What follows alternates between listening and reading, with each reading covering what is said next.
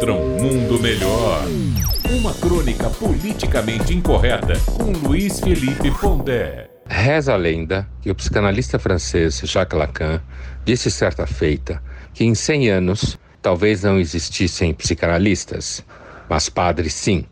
O que essa frase quer dizer é que se o mundo viesse abaixo e fosse completamente destruído na forma que nós o conhecemos, a ciência facilmente deixaria de existir, já que ela necessita de uma rede intricada industrial para a produção dos seus resultados, enquanto que a religião não precisa nada disso.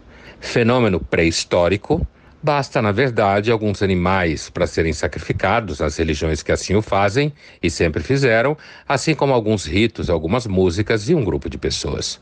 Portanto, no fim do mundo, a ciência acabaria, a religião continuaria. O fundador da psicanálise, Sigmund Freud, dizia que, com certeza, o fundamento da religião é o que ele chamava de desamparo. Desamparo por quê?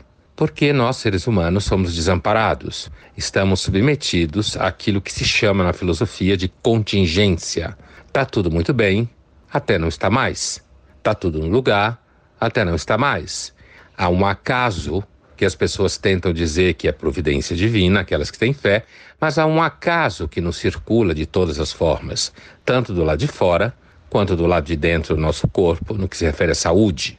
Portanto, desamparo é desde o sentimento da criança mais tenra, que depende absolutamente do meio em que ela está, inclusive da mãe, normalmente, assim como o adulto que tem absoluta consciência da sua dependência do meio ambiente, da sociedade e de uma enorme gama de variáveis. Daí o Freud dizer que a raiz da religião é o desamparo humano.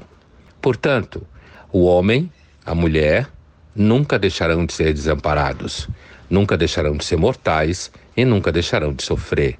Portanto, a religião será eterna enquanto existir humanidade.